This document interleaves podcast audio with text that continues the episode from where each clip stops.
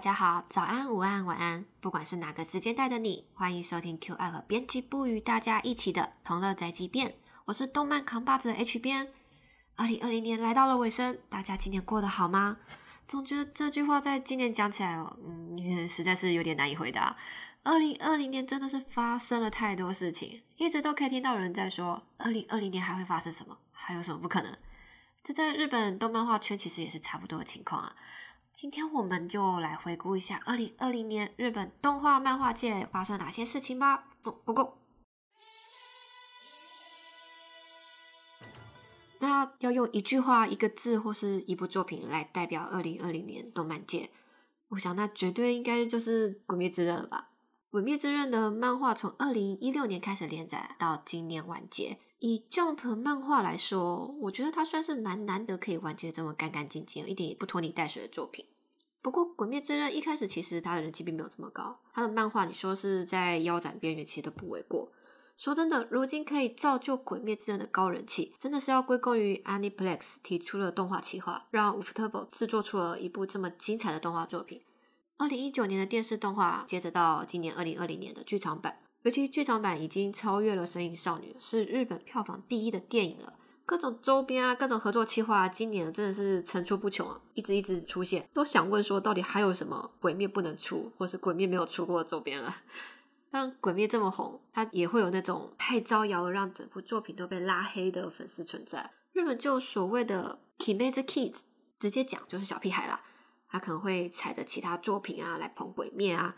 或是在网络上的讨论区啊、揭示板啊，哎，态度不是很好；或是在卖周边的商家造成其他人的困扰，这种类似的事件其实也是蛮多的。那日本媒体啊，他也会搭着毁灭的顺风车，引发过不少会让粉丝愤怒、生气的事情。像是有媒体想要采访花江夏树，被拒绝了，他后来就出了一篇文章，说花江夏树是 Tenguni na day 的。中文翻起来就是说他有大头，只能说他耍大牌。对粉丝来说，当然都知道说花江夏树怎么可能在这个时期如此之忙，还要一直去应付这些这么多的采访，拒绝了就被说是天狗，让粉丝也是蛮愤怒的。还有介绍声优的时候啊，还要都特别提到说是配过《鬼灭》出身的，有配了《鬼灭》这部作品出来的声优，粉丝也就会生气说，明明他在配《鬼灭》之前就很红了，好吗？讲的一副好像在《鬼灭》之前没有人气一样。只能说这是人气爆红的作品的必经之路吧。不过我想《鬼灭》会继续红，但是这个社会现象状况，二零二一年慢慢会趋缓下来了嘛？而且第二季还没公布啊，要延续这个热度，差不多第二季应该要公布了吧？我个人是后面还有几篇的剧情，其实我还蛮喜欢的，真的是非常希望可以看到它动画化。那剧场版的《无限列车篇》。其实我们前一集的《同乐宅急便》有稍微小聊了一下，虽然里面有蛮多暴雷的，但是如果有兴趣的话，等等也可以去听一下哦。那刚刚提到的《鬼灭》的漫画在今年完结了，其实今年还有蛮多完结的作品，而且都是蛮有人气啊，或是有话题的作品。这样看他们一步一步完结，还蛮令人寂寞的。二零二零的都被说成是完结年了。来算一下今年完结了哪些作品，从 Jump 开始。Jump 有排球少年、约定的梦幻岛、电锯人。那 Jump 底下的 Love Come 恋爱喜剧的汤瑶庄的优奈同学，我们真的学不来。这样加起来，Jump 就五部完结作了。电锯人完结的时候是说它是第一部完结，还要去 Jump Plus 加开第二部。说起来，我觉得《炼巨人》会在 Jump 本子周刊少年 Jump 上连载，其实还蛮令我压抑的啦。因为《炼巨人》的尺度还蛮高的，有一点高啦。以其他的 Jump 作品来说的话，那它第二部就是要换去尺度比较开放的 Jump Plus。那明年没有意外，应该还会有 MAPPA 制作的动画会推出，相当令人期待。Jump Plus，我个人在私信分享一部完结作，这一部刚出来也是引起了一点话题，《轻骑 I Want a Flag》。我觉得这部是在《Jump》里面哦，很难得有非常细腻的情感描写，而且又有蛮多值得讨论的地方。这一部算小众作，也在今年完结了，那推荐给大家。再来看其他出版社的完结作品哦，诶，讲谈社的周刊少年 Magazine 有《七大罪》《五等份的新娘》《川柳少女》，月刊 Magazine 则是《隐瞒之事》，还有明年要改编成动画的《再见了我的克拉莫》，以上完结了。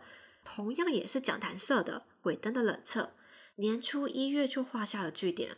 其他出版社的漫画杂志，诶，一月开始要播出动画第二季的《B Stars》，这一部应该可以顺利把动画做到完结吧？希望啦。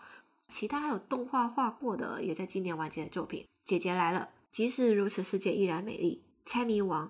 极道超女，呃，极道超女的香港翻译是超能力女儿，那日文原文是 Hinama 之力。方文社也有两部作品完结了，《石梦者玛丽》和《A Channel A 频道》。还有什么比较有话题的完结作？我想想啊，《我的少年》我的新的少年这一部是在讲谈社 Young Magazine 连载的。啊，还有横尾太郎有个大喽，尼尔的游戏总监，他和漫画家深山大辅合作的《Kimi Shinita Mo Koto Nagare》这一部没有中文代理，常用的翻译是《愿君勿死》或《愿君多珍重》。其他有改编过真人版的漫画，今年完结的作品呢，有《朝五晚九》《午夜零时的吻》《高岭雨花》《P 与 J K》都是少女漫画。当然，《月薪娇妻 》这个译名哦。我比较喜欢逃避虽可耻但有用这个翻译啦。它这一部呢会在二零二一年一月二日推出电视新春特别篇哦，大家可以记得看一下。还有乌诺贤章，我喜欢叫乌诺贤章。小野贤章他主演的真人版电影《Omaira J Mendoza》这一部也还没有中文翻译，常见的译名应该是你们全部都很麻烦，你们全部都很难搞，你们这些家伙真麻烦，差不多是这个意思。明年要公开的真人版电影《三角窗外是黑夜》啊，这一部也在今年完结了。还有宣布会动画化，期待的人大家可以等等后续情报。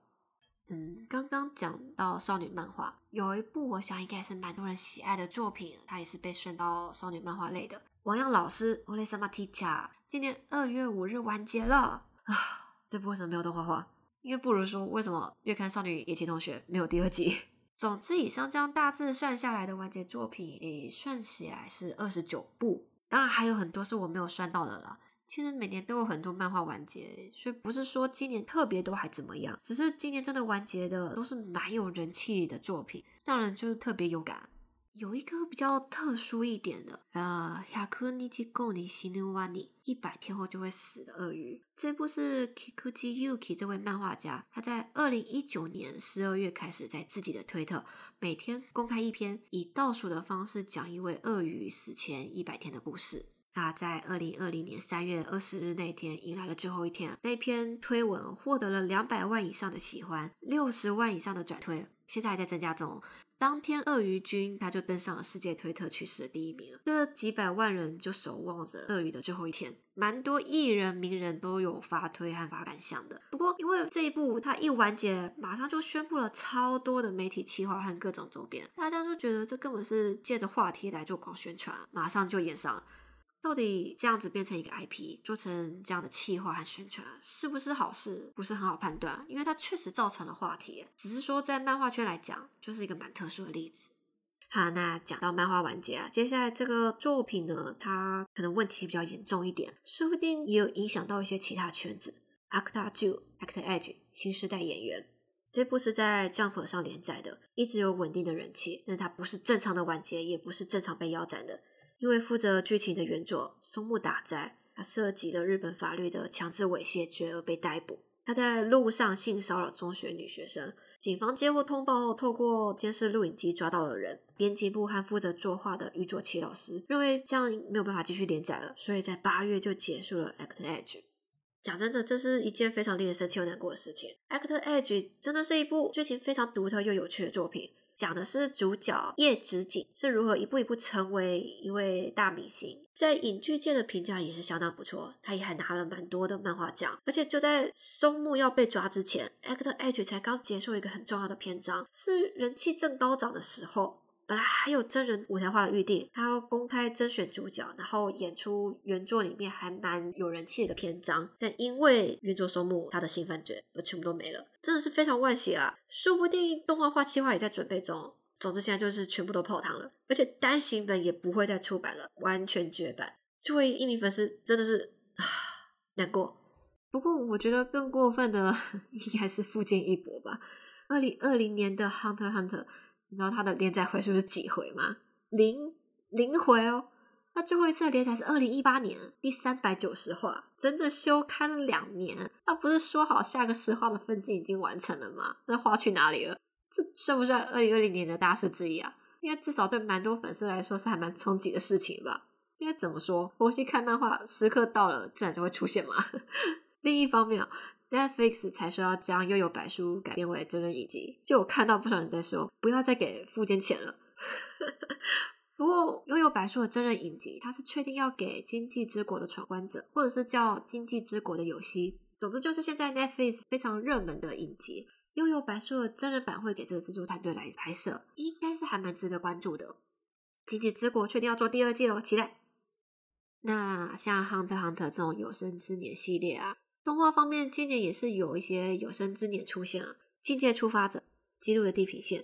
都即将在二零二一年一月推出暌违许久的新一季动画啦！啪叽啪叽啪叽，真的是很令人开心的一件事情。境界触发者应该是时隔将近五六年吧，第一季是在二零一四年推出的，当初是年番，啊一路播到了二零一六年。中间发生过几次，因为快追上漫画的进度，所以有加入原创剧情的部分。而且漫画因为二零一六年作者委员大介的健康状况而休刊，二零一八年才重新开始连载，直到现在可以看到新动画，真的好开心。接下来明年动画要开始的剧情，我个人其实蛮喜欢的，因为可以看到主要的角色们他们有很显著的成长。唯一担心的只有当年动画品质真的不太好，动作很僵硬，很多地方根本可以用镜子来形容。一般都是动画推动原作漫画人气，这一部该怎么说？当初动画真的是完全吸引不了人，真的很可惜。希望这次新作品质可以提升起来。那记录的地平线，它第一季、第二季是在二零一三、二零一四年推出的，这一次也是相隔了好几年。本来是预计要在今年十月播出的，但因为被疫情影响，所以就延期了。基督的地平线也是一部蛮一波三折的作品，作者 Tono 妈妈嘞，陈乃珍惜，二零一五年逃漏税被起诉，判刑十个月，缓刑三年。即将要播的第三季是中文版还没有出版到的原作崩坏篇。这两部真的是有生之年，真的是很令人意外。比起现在流行重置以前经典旧作的文艺复兴哦，我自己是比较想看到这些，真的是原本已经不抱希望会有续篇的动画出现啊。还有，哎，这应该也算有生之年吗？Eva 的剧场版，就是最后有一个乐谱记号中反复终止的那个新福音战士剧场版，二零二一年一月二十三日终于要上映啦。真的是等了又等，等了又等，这次应该是真的了。只是毕竟这是新剧场版系列的最终作，到底最后结果会怎么样？会不会大家又要拍手恭喜？那真的是只有等上映看了才知道了。接下来话题想换到声优的部分哦。嗯，讲到动画，不免还是会想讲一下声优啊。二零二零年声优界也算是发生了蛮多事情啊。毕竟今年的状况比较特殊，有段时期哦，声优们都不太能工作，因为日本政府说不能密，不能密字。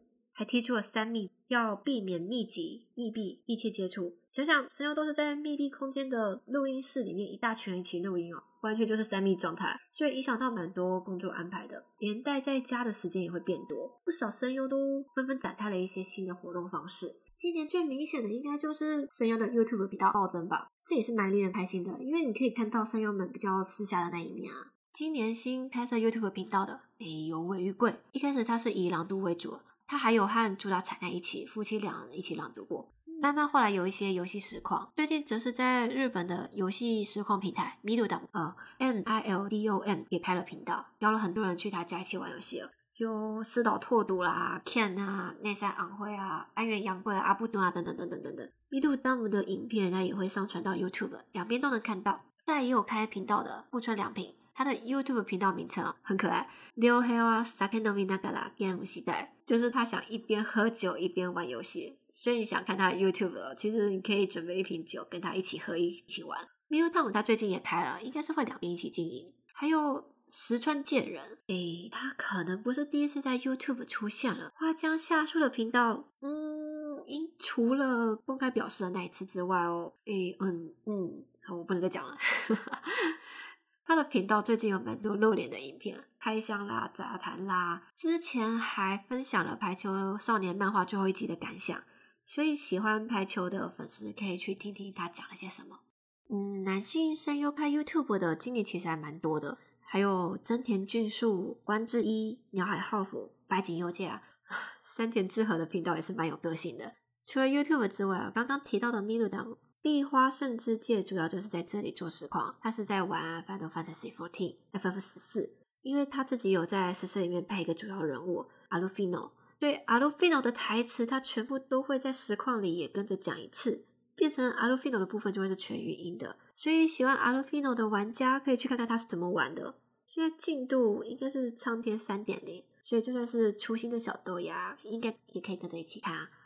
女性声优的部分啊，也是有蛮多人的，诶，千屋日海夏、三泽沙千香、三崎遥，还有寿美菜子、高原彩阳、户松遥、梦崎爱生，他们四个人组成的那个团体 Sophia，四人一起用 Sophia 名义开 YouTube 频道。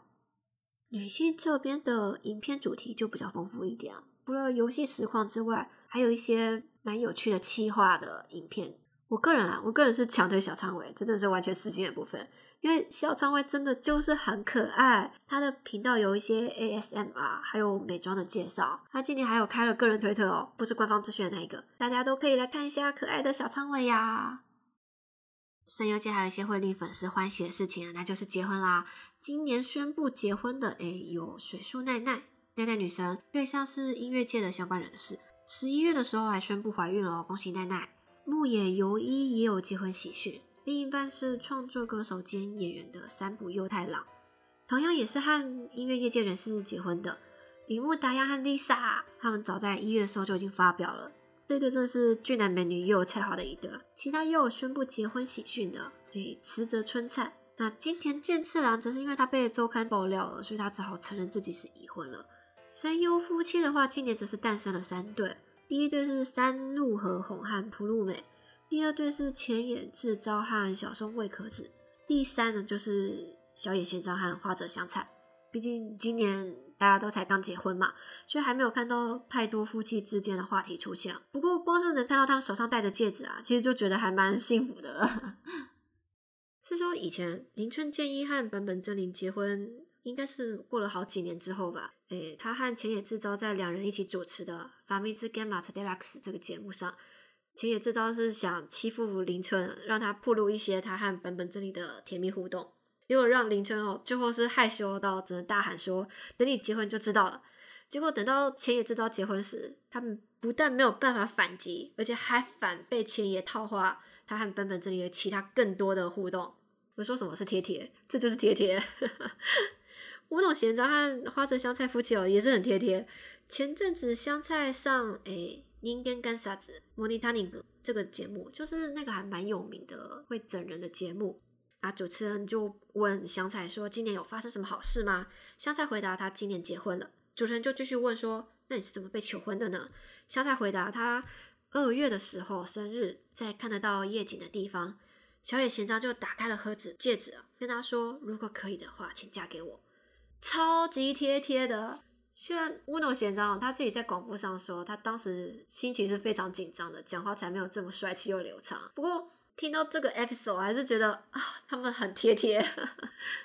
另外，虽然这不是声优结婚的消息，但也是蛮令人幸福的喜讯，就是花江家诞生了一对双胞胎姐妹，花江 sisters。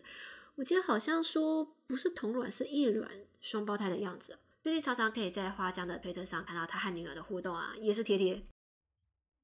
不过有好消息，就是会有坏消息。二零二零年的声优复文，可能大家比较熟悉的这几位，呃，如富田根生，第一代哆啦 A 梦的声优，是配更早期，比大三版还要早期的哆啦 A 梦，享受八四岁。还有也是童年回忆的曾刚宏，在七龙珠 Z 和 GT 里面担任过龟仙人，也一直都是面包超人的果酱爷爷，直到二零一九年卸任，因为癌症逝世，享受八十三岁。有诺希卡里，这位最近大家或许都还有听到他的声音哦。呃，美少女战士 Crystal 的卡欧利奈特，还有九保带人那部吵到出水的动画《Run the Witch》龙与魔女担任旁白，这真的应该是蛮最近的事情了。脑中都还想得起来龙与魔女的开场旁白，享年四十六岁。仲西环，相信也是蛮多人对他很有印象。苍穹之战神的乙姬之姬。一直以来都是在养病，所以很难得可以见到他。今年三月去世，享年四十四岁。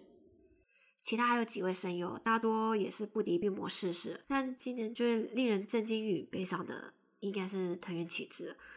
我想现在看到他的名字，还是应该还蛮多人都会忍不住觉得难过。在他配音事业的这三十多年来，真的是配了好多好作品，给了大家好多勇气、温暖与感动。他也配了好多好父亲的角色，对许多人来说，真的就是声优界中的一名好爸爸。二零一六年时，他就曾经因病休养休息了一阵子。今年四月，他的经纪公司 Air Angels 发表了他癌症逝世，享年五十五岁。诶，稍微说一件事，藤原启志在。受赞颂者，或者是翻传送之物，乌塔瓦雷鲁莫诺。这个系列在二零一五年发售了一款新游戏哦，呃，虚伪的假面。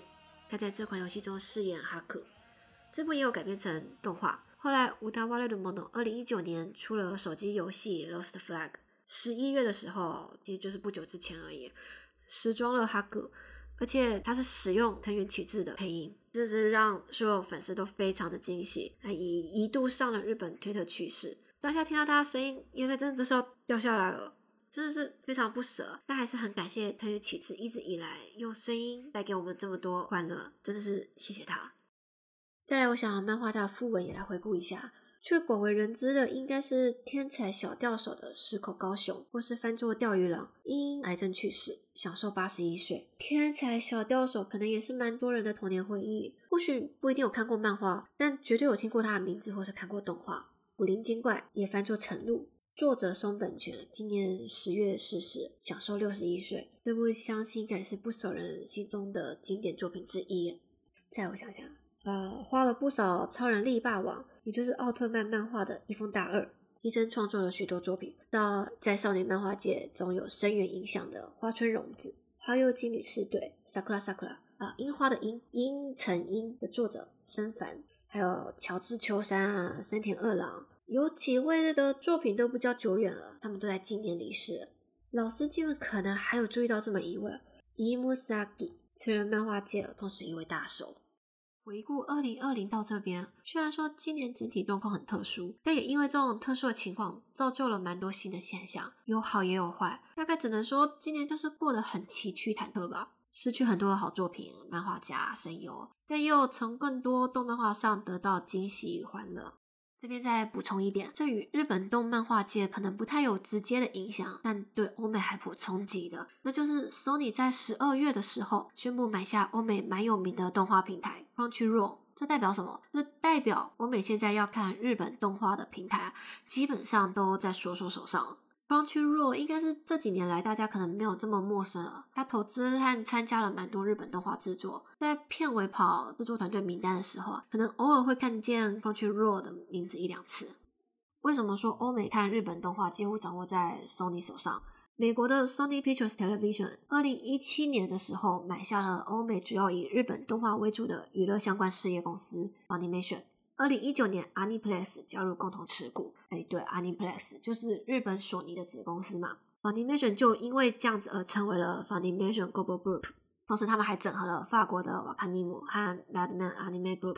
Funimation Global Group 这个合资状态下，它推出的第一部作品呢，就是 FGO 第七章动画《绝对魔兽战线巴比伦尼亚》。光看这个版图就蛮大的了吧？现在再加入 Crunchyroll，完全就是索索要一统江湖的感觉。老实说，日本、亚洲已经被 Sony 掌握了这么多，现在欧美也这么大，到底会变成怎样？不是很好说。现在是只能静观其变了。以上大致就是二零二零年动漫画界发生的事情啦。再稍微杂谈，那应该也算是蛮重大的事件。舞台剧，尤其是在二点五次元界还蛮有名的演员，近年来也稍微有些配音工作的小泽恋，他在十二月的时候爆出还蛮重大的暴力事件。因为这件事件可能会对某些人来说有心理创伤，所以就不多谈他。但他毕竟确实有涉足了动画圈，而且他配音的动画作品，官方目前还没有发表如何应对。比如说这部作品最近才刚完结，现在就是只差 DVD 和 BD 的发售，要怎么应对，对官方来说才是最困难的部分。另外还有一件动画相关的啦，这件事真的是太令人生气气了，就是东京巴比伦啦，勾汉子这操作真的是太令人匪夷所思。Clap 的作品你不好好在那边画，就是抄袭，真的是会让人对这家动画公司的印象大打折扣。它本来预计是二零二一年四月要播，就现在不知道延期去哪里了。哈，真的就要点到这边为止了。只能说今年真的是起起伏伏，上上下下。光是看个动画漫画就有太多愉快和不开心的事情。想讲都讲不完。欢迎大家可以留言存活到 Q App 的官方粉丝团分享，今年还有哪些你觉得也是很重大的事情呢？任何事情都可以哦。像我自己觉得，今年对我来说最重大的事情就是《大诈欺师 Great Pretender》，真的是超级好看的，大家都应该要去看一下。那我们下期见喽，新年快乐，有有头西哦，拜拜。